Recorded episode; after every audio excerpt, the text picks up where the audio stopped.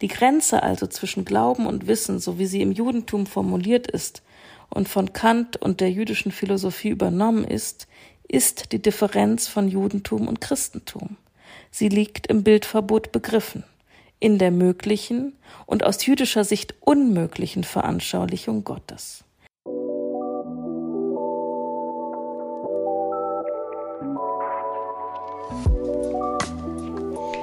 Hallo und herzlich willkommen. Hier ist der Podcast Bildstörung der Evangelischen Akademie zu Berlin. Ich bin Caroline Ritter. Und ich, Katharina von Kellenbach.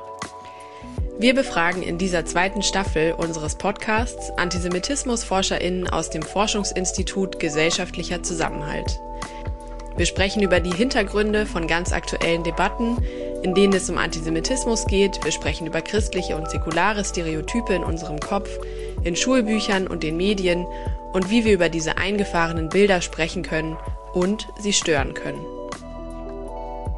Für diese Folge sprechen wir mit Jael Kupferberg. Sie ist Literaturwissenschaftlerin und sie arbeitet als Projektleiterin des Forschungsinstituts Gesellschaftlicher Zusammenhalt und am Zentrum für Antisemitismusforschung in Berlin. Das Thema dieser Folge ist das biblische Bilderverbot und warum Antisemitismus eine Form von Götzendienst ist. Was das heißen soll, werden wir noch im Laufe der Folge erklären. Das Bilderverbot kennt ihr vielleicht als das zweite der zehn Gebote. Du sollst dir kein Bildnis noch irgendein Gleichnis machen von deinem Gott. Das Bilderverbot hat in der jüdischen Philosophie und Kulturtheorie eine große Bedeutung und gilt natürlich ebenso in der christlichen Theologie. Nur das Christentum hat, im Unterschied zum Judentum und dem Islam, aber eine Vorstellung der Menschwerdung Gottes und deshalb auch eine reiche Bildtradition und Ikonografie. In dieser Folge sprechen wir darüber, ob in dieser Bildkultur, zum Beispiel vom leidenden Jesus am Kreuz, auch eine Wurzel für den christlichen Judenhass liegt. Aber was ist das Bilderverbot und warum gibt es das Bilderverbot?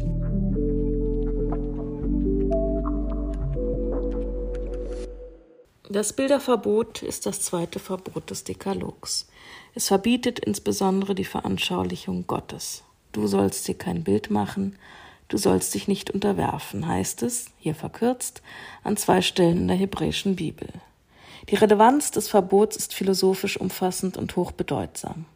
Und ich begreife das Bilderverbot insbesondere als einen äh, philosophischen Topos. Nämlich, es befreit das Subjekt, um es mit der kritischen Theorie zu sagen, vom Identitätszwang. Gott hat keine Identität, darf keine haben. Im Verbot ist die Freiheit des Geistes postuliert und die Autonomie des Subjekts selbst. Das Verbot fundiert ein Bewusstsein als Grundlage der Subjektkonstitution und ermöglicht eine gedankliche Offenheit uns selbst und der Welt gegenüber. Damit ist das Verbot die kognitive und mimetische Grundlage des reflexiven Bewusstseins und des Selbstbewusstseins. Mit dem Verbot wird eine gedankliche Grenze gezogen, die notwendig ist, um uns selbst Subjekt werden zu lassen.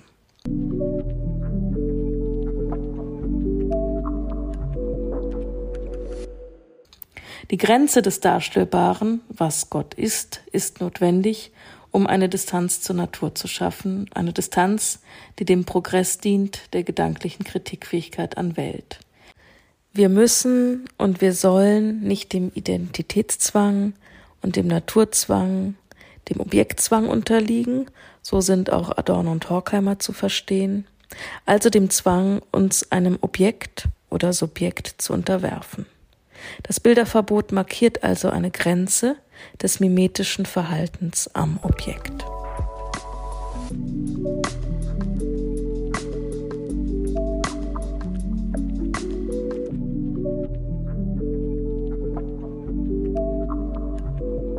Katharina, wir haben jetzt Jael Kupferberg gehört zum Bilderverbot. Sie sagt, dass es, dass mit dem Verbot eine gedankliche Grenze gezogen wird, die notwendig ist, um uns selbst Subjekt werden zu lassen. Du würdest ja sagen, das Bilderverbot, das ist wirklich notwendig.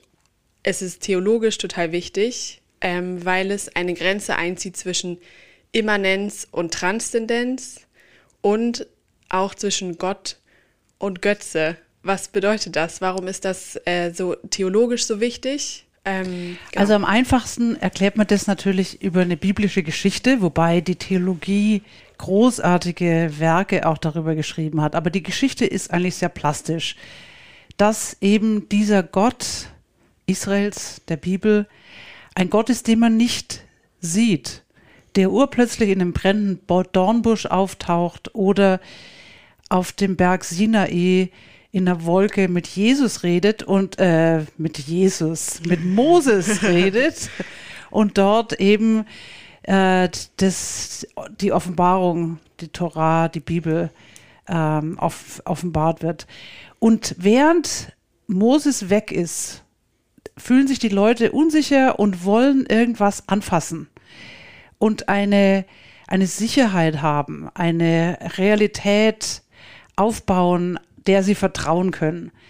Weil man diesem unsichtbaren Gott irgendwie, ja, der ist nicht verfügbar, der ist einfach nicht da. Und laut der Geschichte ist es eben das goldene Kalb, um das dann die Israeliten herumtanzen. Und das ist sozusagen das Bild des Götzendienstes. Also der Moment, in der die Transzendenz, die Formlosigkeit dieses unsichtbaren und unverfügbaren und unverfügbaren Gottes der spricht, aber der nicht, ähm, ja, der keine, keine Form annimmt, äh, wenn man das einfach verdinglicht und in die Natur, in die Realität hineinnimmt und damit auf was setzen kann.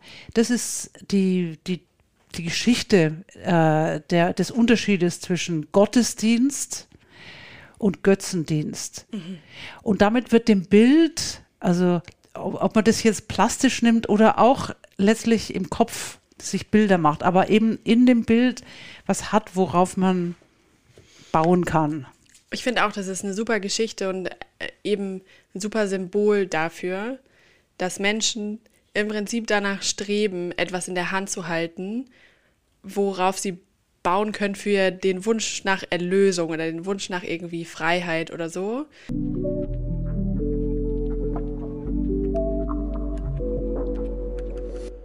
Wir hören jetzt Jai Kupferberg, die die These aufstellt, dass das Bild von Jesus auch zu einer Art von Götze werden kann, aber nicht sein muss, würden wir sagen. Aber ähm, da, da sprechen wir gleich noch drüber. Aber auf jeden Fall, dass das Bild der Menschwerdung Gottes, also von Jesus am Kreuz, dass das Wort Fleisch geworden ist, ähm, dass das was prinzipiell mit christlichem Antisemitismus zu tun hat.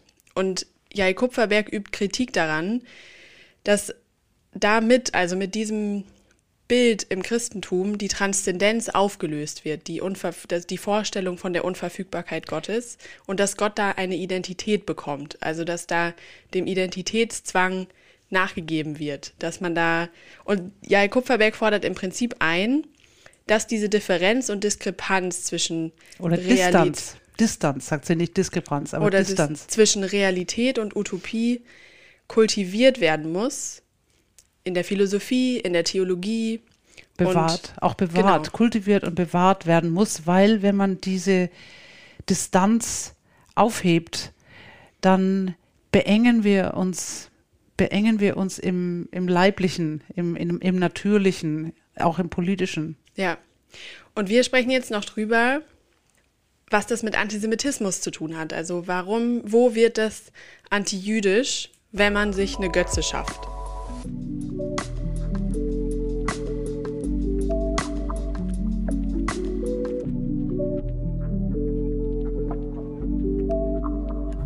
Wird es antijüdisch? Mit der Menschwerdung Gottes, mit Jesus, wird das Absolute suspendiert. Nichts Außerweltliches kann dann damit gedacht werden und damit sein. Das Diesseits ist selbst absolut geworden. Das ist, verkürzt gesagt, die Suspendierung von Transzendenz, von Kritikfähigkeit und Aufklärung. Wenn Gott konkret wird, dann wird eine totale und eine Totalität von Identität erzeugt, die das bejaht, was ist oder vielmehr als solches erscheint. Damit ist keine Utopie, keine messianische Bewegung mehr denkbar und auch nicht gewollt, denn der Glaube affirmiert vielmehr die unerlöste Welt, das Diesseits.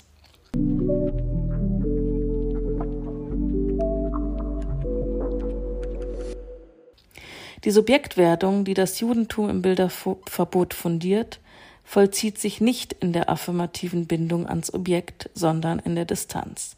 Das Ich wird im Gegenüber zum Subjekt, nicht in der Abhängigkeit zum Objekt. Das heißt nicht Lieblosigkeit, es heißt, der kognitive Weg, der Gedanke, die Welt ist offen, das Objekt, das Bild wird nicht erhöht, sondern als Ausdruck von Welt in seiner Relativität anerkannt, als Dokument von Welt, nicht aber als Zeugnis des Absoluten. Welt ist veränderbar und die Geschichte ist noch nicht zu Ende.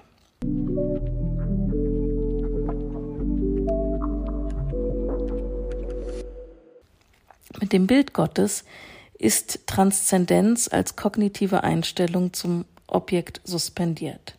Wenn das, was ich sehe, göttlich absolut ist, wenn der Glaube also empirisch wird, nämlich darin, dass das, was ich sehe, im religiösen Sinne geglaubt werden muss, so wird eine Totalität hergestellt, die keine Kritik mehr ermöglicht, nichts anderes denkbar ist.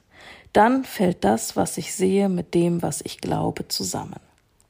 Die Grenze also zwischen Glauben und Wissen, so wie sie im Judentum formuliert ist und von Kant und der jüdischen Philosophie übernommen ist, ist die Differenz von Judentum und Christentum. Sie liegt im Bildverbot begriffen, in der möglichen und aus jüdischer Sicht unmöglichen Veranschaulichung Gottes.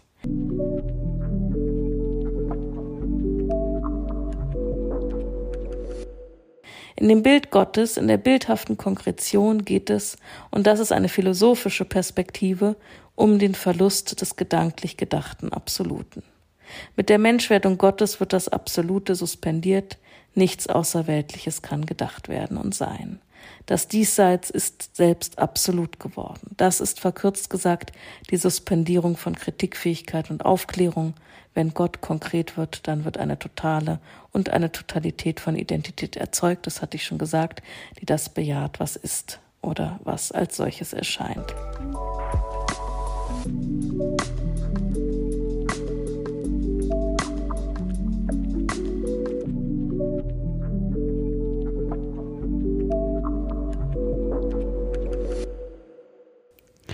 Also ich würde ja als christliche Theologin da widersprechen wollen, dass die Inkarnation, die Menschwerdung Gottes in Jesus Christus eine Wiederholung des goldenen Kalbes ist. Und das sagt sie natürlich, sie sagt es nicht so, aber sie meint es.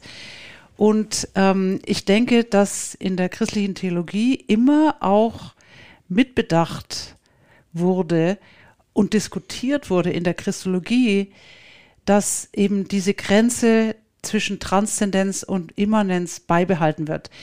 In Jesus Christus offenbart sich Gott in einer Art und Weise, wie das Gleiche sich Gott in der Torah, im Judentum manifestiert und offenbart oder im Koran in der Offenbarung durch Mohammed. Also in irgendeiner Form muss diese Grenze zwischen Transzendenz und Immanenz ja navigiert werden. Ich möchte gar nicht sagen durchbrochen werden, aber man, es irgendeine Form von Kommunikation muss es geben und im Christentum geschieht es eben in der Person des Gottessohnes. Das heißt aber nicht, dass die Grenze zwischen dem Absoluten und dem Immanenten permanent aufgehoben wird. Aber das ist eine theologische ähm, sozusagen Einwurf, den ich, den ich da ein, ähm, einbringen würde. Ja, also ich würde sagen, hier ist äh, einfach das Problem, also das Problem stimmt, dass ähm, es im Christentum, aber so wie in jeder religiösen Praxis, würde ich sagen, oder in jeder Religion, gibt es und auch im säkularen Umgang mit Welt und mit sich selber gibt es die Gefahr und ähm, die Möglichkeit, dass man sich Götzen schafft. Das heißt, dass man seine Erlösung auf etwas ähm, richtet, an etwas klamm sich an etwas klammert, an etwas hängt, was und man, wo man die, die Unverfügbarkeit von Erlösung aufgibt. Also man versucht es verfügbar zu machen und das ist im Prinzip der Fehler. Mammon, Mammon, Geld. Reichtum, Nation, Volk, all, alles das in, in immanente äh, Kategorien, Ja. die letztlich keine Erlösung Ja. bieten können. Oder kein Heil, kann man sagen. Ja. Und ich würde sagen, das hat was mit Antisemitismus zu tun, weil es irgendwie, also wenn man quasi das Jesusbild missversteht und als Götze behandelt, dann löst es extremen Frust in einem aus. Das sagt ja auch ähm, Jai Kupferberg. Aber erst in dem, im nächsten Abschnitt. Ah ja, genau. Und das hören wir jetzt. Genau.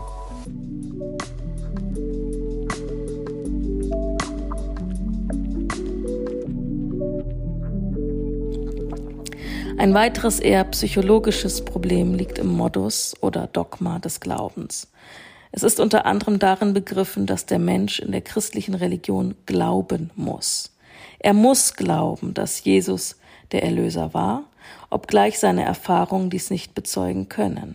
Er muss an das Bild, das Gott abbildet, glauben, obgleich dieses Bild, und ich verkürze es auf das Korpus am Kreuz, das Leiden des Menschen darstellt und auch affirmiert.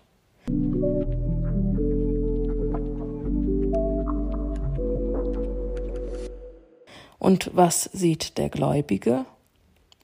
Der gläubig Sehende sieht das Objekt, das Opfer Jesus, schwach, gequält, besiegt. Er sieht nicht, aber es wird ihm Glauben gemacht, seine Macht und göttliche Allmacht, die er allein glauben kann. Dieses doppelte und widersprüchliche Ansehen des vorgestellten konkreten Gottes findet sich im Antisemitismus wieder. Den Antisemiten erscheinen die Juden als mächtig und ohnmächtig zugleich. Im Verhältnis zu Jesus ist diese mimetische Haltung vorgefasst, dem Bild Gottes, des Gequälten, muss geglaubt werden, obgleich aus jüdischer Sicht darin ein Betrug besteht. Nicht kann Jesus als Erlöser gelten, denn die Welt ist nicht erlöst.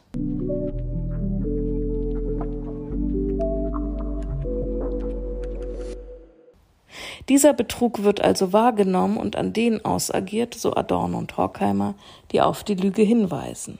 Dem Glauben wird eine Evidenz entgegengesetzt und verdeutlicht, die Aufklärung, die Autonomie am Objekt eingefordert, auf das Nein bestanden, nicht gläubige Bindung und Nähe, sondern Selbstständigkeit am Objekt und Distanz wird im Judentum gefordert. Das Judentum hält damit die Frage an Welt aufrecht.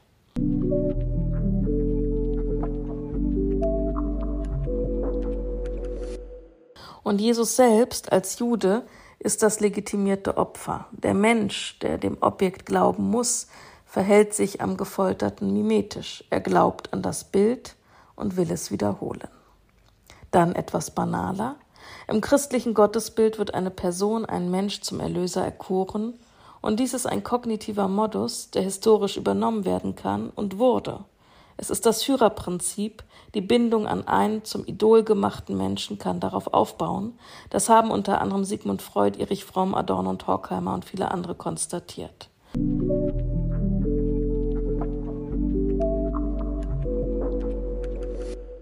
Und medientheoretisch, das Bild hat eine affektive, scheinhafte, werbende Ausstrahlung.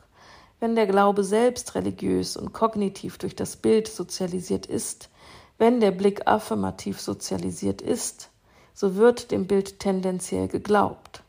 Allein die Schauenden projizieren die Affektion in das Bild hinein und so sehen sie sich selbst. Sie machen eine bestimmte Erfahrung am Bild, das nur das zu erkennen gibt, was der Schauende in es hineinprojiziert.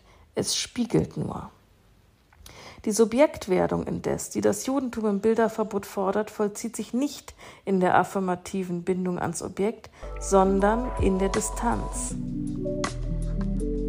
Genau, also wir reden jetzt nochmal drüber, was hat das, also wie Ist der Nationalsozialismus ein christliches Phänomen? Weil ich denke, sie schreibt, sie hört ja auf mit dem Führerprinzip.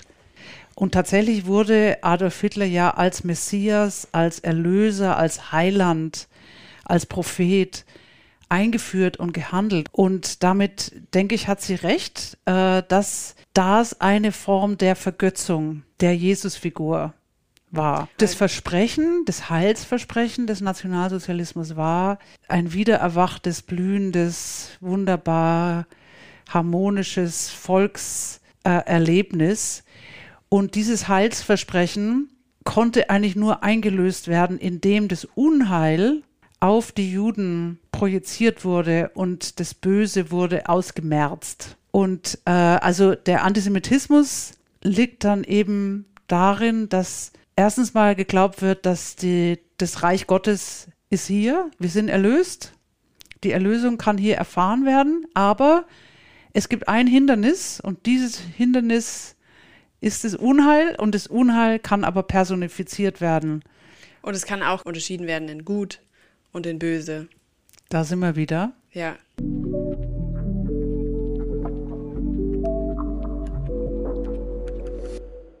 Da sind wir wieder. Und es hat aber eben doch auch was damit zu tun, dass mit diesem Bild am Kreuz, also wenn man das missversteht, weil man dann irgendwie das wiederholen muss, so sagt ja Jai Kupferberg, ähm, dass Erlösung darin geschieht, dass ein Jude am Kreuz gekreuzigt wird und dass man dann das wiederholt, weil man daran seine Erlösung hängt und quasi irgendeine Form von Judenfeindschaft, Judenhass und Erlösungsantisemitismus steckt da drin, wenn man das so missversteht, dass jemand gekreuzigt werden muss für die eigene Erlösung, statt irgendwie darüber nachzudenken, inwiefern ähm, sich an diesem Bild der Menschwerdung Gottes die Unterscheidung von Transzendenz und Immanenz aufzeigt, inwiefern das Kreuz damit zu tun hat. Aber er trägt unsere Schuld.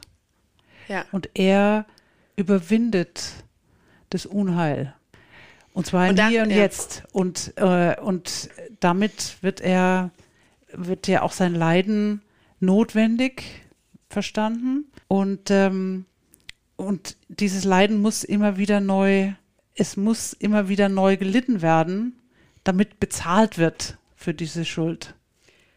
Im Antisemitismus oder du meinst, weil also die, die, äh, Jai Kupferbeck spricht ja von Adorno und Horkheimer und in einer deren, ähm, in den Antisemitismus-Thesen geht es ja auch darum, dass in, in, in, völkischer Theologie, so wie bei dem Führerprinzip, ähm, Jesus wieder und wieder ans Kreuz genagelt werden muss, eben weil an die schon geschehene Erlösung oder dass da etwas passiert ist, was uns im Prinzip auch davon befreit, nochmal was Konkretes zu brauchen, um Erlösung zu bekommen. Der Tatsache dass man daran ist, nicht glauben nicht, kann. Also das, ja, ja, man kann da nicht dran glauben, weil wir ja nicht erlöst sind. Period. Das ist Realität. In der ja. Wirklichkeit leiden wir, hungern wir, streiten wir, begehen wir Verbrechen. Und dann wird schrittig, was heißt es, dass er uns erlöst hat in der Vergangenheit? Wenn er uns erlöst hat, warum fühlen wir uns dann nicht erlöst? Mhm. Und das muss ganz eindeutig am Unheil liegen. Und wir wissen, die Juden sind unser Unheil, deswegen müssen wir sie wieder und wieder also und wieder. So stellt sich das jemand Antisemitisches vor, Genau, Katharina? natürlich. ja, aber ich glaube, dass, ähm, ja, da, da steckt irgendwie dieser Knackpunkt. Ähm, und dann wäre die Bildstörung eigentlich, dass das Kreuz ein Symbol ist dafür, dass wir noch warten. Also, dass wir nicht glauben, dass die Erlösung schon, also, dass es irgendwie so schon eine ist es Reinigung aber gab. auch immer schon formuliert worden. Jesus Ja, Christus, es war immer schon, schon jetzt und noch nicht. Es war immer Ja. klar, dass das Reich Gottes in der Zukunft Ja. ist und dass die Auferstehung nicht bedeutet, dass die Erlösung schon geschehen ist. Auf jeden Fall, das sagst du. Gleichzeitig, also du, äh, und das ist ja auch gut, also es gibt, ähm, Katharina würde sagen, es gibt genau diese Kultur, wo die Unverfügbarkeit Gottes oder der Transzendenz des Absoluten betont wird, gibt es auch im Christlichen als christliche Form der Theologie und des Nachdenkens über Erlösung. Und natürlich würdest du aber auch nicht leugnen, dass zum Beispiel in nationalistischer, also in Theo christlicher Theologie, die Hand in Hand geht mit Nationalismus oder mit völkischem oder mit auch dem Patriarchalem oder so, dass da die Kritik von Jai Kupferberg absolut stimmt, weil da ein ähm, Bild von Jesus als dem Erlöser benutzt wird, als Götze benutzt wird, ähm, was ein Gegenbild braucht, also was ein wo Jesus als das pure Gute und also was ein Bild braucht von dem, wovon man sich noch befreien muss oder was man vernichten muss und so. Und das, das mündet in Judenfeindschaft, richtig? Ja, wobei, also ich denke gerade, Jesus is my Savior oder ich weiß, dass mein Erlöser lebet. Also diese Form der Frömmigkeit. Und ich möchte nicht behaupten, dass die an sich antisemitisch ist, weil in dieser Form von Frömmigkeit, also ich denke jetzt gerade an meine wirklich fundamentalistisch protestantischen weißen Christen in den USA, die glauben mindestens, dass sie dann in den Himmel kommen. Und der Himmel ist immer noch in der Zukunft, auch wenn sie sozusagen, das ist ein bisschen näher, weil sie denken, wenn sie, uh, I'm going to heaven, und natürlich gehen die Juden wiederum in die Hölle, because they're not saved, aber ja, ist es, ist es schon antisemitisch oder noch nicht? Ich weiß es nicht. Wahrscheinlich auch.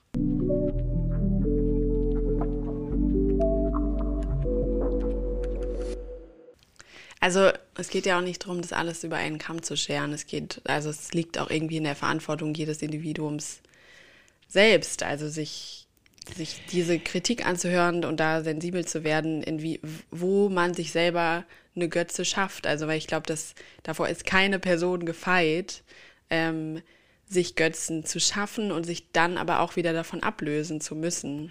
Also diese Sicherheit zu wissen, I'm, I'm saved, diese Sicherheit, glaube ich, ist immer ähm, auch suspekt. Oder zumindest, wenn, wenn, sie, wenn diese Sicherheit bedeutet, dass ich dann das Unheil auslagern und projizieren muss auf eine andere Gruppe, in dem Moment wird es auf jeden Fall problematisch. Und dagegen feit das Bilderverbot, das uns immer in der, also Unsicherheit ist jetzt auch das falsche Wort, aber eben im Glauben. Und ich weiß, in ihrem Doch, Text in der wird, genussvollen Unsicherheit. Ähm, sie, sie, sie sagt, der Glaube ist ein Problem, also ist für sie ja ein Problem, weil sie sagt, man muss glauben.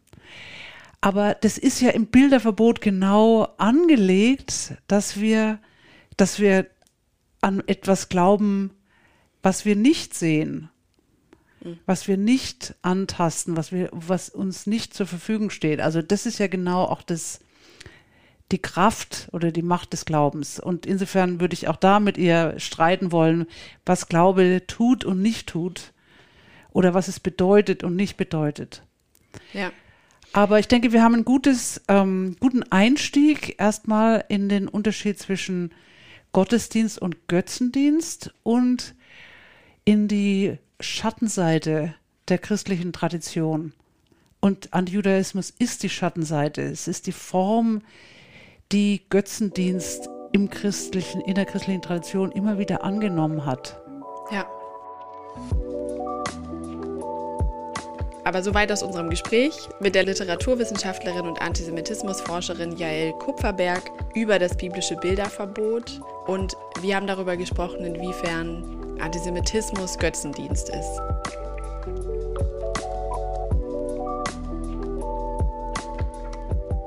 Das war eine neue Folge von Bildstörungen, dem Podcast für antisemitismuskritische Theologie.